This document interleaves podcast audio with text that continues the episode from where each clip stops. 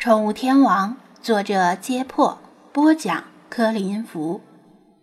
第七百八十章。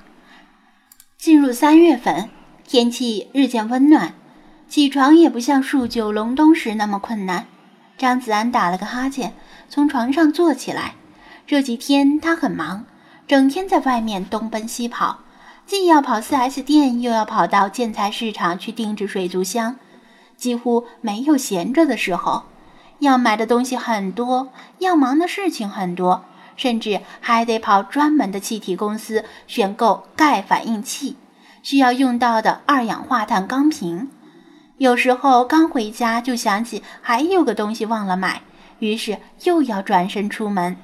不光要买东西，还要办证——水生野生动物经营利用许可证。没有这个证件，就不能光明正大的饲养、繁殖和对外销售水族生物。这个证件不太好办，理论上就算能办，也不是马上能办下来。但是谁让他因为飞马斯而出名了呢？拿上居委会开具的介绍信之后，相关部门以特事特办的速度为他办理好了这个证件。好不容易证件办好了，车买到了。水族箱的尺寸、价格谈妥了，其他该由他亲自去买的东西也基本买全了，终于可以留在店里稍微休息一下。他不仅白天要忙，晚上回来后也要忙。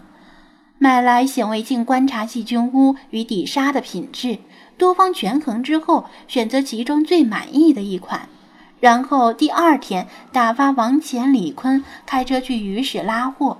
除此之外，他还要照料新买到的那些珊瑚，让他们尽快适应新的环境，然后茁壮成长。每种珊瑚需要用到的光照强度和水温都不尽相同，就算某两种珊瑚的生长条件类似，还要小心其中有没有比较凶猛的珊瑚，会不会伤害到另外一种。此外，那个被认定为蔷薇珊瑚的丑陋珊瑚，一直令他有些耿耿于怀。自从把它买回来后，他再次翻阅相关书籍，查阅相关资料，但总是觉得这东西与蔷薇珊瑚似是而非。尤其是通过显微镜观察后，某些细节之处并不相同。但是，蔷薇珊瑚属的珊瑚子种类很多。他不确定这是不是其中比较少见的一种，毕竟以饲养珊瑚而言，它是纸上谈兵的菜鸟。既然不能完全确定，他就不敢把这个丑陋珊瑚完全当成蔷薇珊瑚来养。为了稳妥起见，他给它配备了中等强度的水流，中等偏弱一些的光照，温度设定在了二十五度，喂食液体珊瑚粮。这个生长条件可能不是最适合的，但却是适应范围最广的。由于得到了精心照料，丑珊瑚和其他珊瑚都顺利适应了新环境，并开始成长。丑珊瑚的生长速度相对而言稍慢，它每天都要隔着缸壁，拿着放大镜观察珊瑚们的成长状况。特别是这个丑珊瑚，也许因为他心中寄望于它能够像丑小鸭一样蜕变为美丽的白天鹅，毕竟是花五十块钱买的，否则就亏大了。从德国运来的这批高端水族设备帮了大忙，其科技含量之高令人叹为观止。比如一款来自 JHL 的灯光与温度控制器，需要在电脑上安装其自带的控制软件。还要经过繁琐的设置才能玩转，不过相对的，只要设置正确，它不仅可以控制灯光模拟日光的强弱、月相的圆缺、云层的薄厚，甚至可以在夜间用照亮水底的高亮度闪光来模拟划过天际的闪电，几乎能够完美的模拟出自然环境下的光照条件，模拟白天和夜晚的温度变化也不在话下。监测到异常就会自动报警，当然价格也高的令人咂舌。在设备上花钱还是值得的，工欲善其事，必先利其器嘛，既能节省时间，又能提高珍贵生物的存活率。星海听到他穿衣服的响动，醒过来，用前爪蹭了蹭脸颊，打了个哈欠，精神抖擞地跳下婴儿床。他怕吵醒其他精灵，对他无声地张张嘴，比划了个早安的口型，就扒开卧室的门，兴冲冲地跑到外面。早安，星海。他也无声地说道。平时，星海总是一起床就跑到楼下去跟幼猫们玩捉迷藏。不过，他最近似乎也迷上了神秘的海底世界。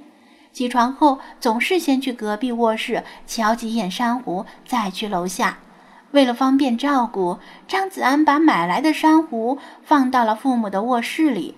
他自己的卧室一是没有充足的空间，二是珊瑚的光照会影响精灵们的休息。等这些珊瑚长大一些，他再把它们挪到水族馆里，也许还可以试着繁殖。吊篮藤椅发出轻微的一声吱呀，派也醒来了，跳下吊篮，又跳上转椅，打开电脑。他没有急着开始写小说，而是先浏览了一下网站，看看网站上新出了什么比较火爆的小说，然后点进去看看开头，如果有趣就试读一会儿。自从开始写小说，他不能再像以前那样肆无忌惮地把整天的时间都花在读小说上面。再有意思的小说，也只能浅尝辄止地看看开头，然后加入书架。期待有朝一日空闲下来时，可以尽情享受阅读的乐趣。张子安没问过他打算把小说写多长。如果是按照他的生活来写，那岂不是永远也没法结束？没准儿能写到网站倒闭的那一天。要知道，他是自信人生两百年，向天再借五百年，总共能活七百岁呢。就算七百年后他寿终正寝，还可以继续写他的后代，写完儿子写孙子，子子孙孙无穷匮也。当然，首先要找个女朋友提上日程。他可不是雌雄共体，也没有自我分裂复制的本事。穿好衣服之后，他总觉得今天不太对劲儿，怎么平日清晨不是磨牙就是打鼾？要么就是蹬腿的理查德如此安静，他把小毛毯揭开一看，理查德不知什么时候已经钻出去了。突然，什么东西掉在了他的头上，他眼前一黑，什么鬼？他手忙脚乱地拨拉掉头上的东西，从手感判断，似乎是什么光滑的布条。一件淡蓝色的比基尼三角泳裤被他剥掉在床上，奇怪。这三角泳裤不是已经被他收起来了吗？他望向衣柜，衣柜门半掩，留着一条缝，似乎是昨晚忘关了。正在这时，头顶传来理查德的叫声：“嘎嘎，给大佬递女装。”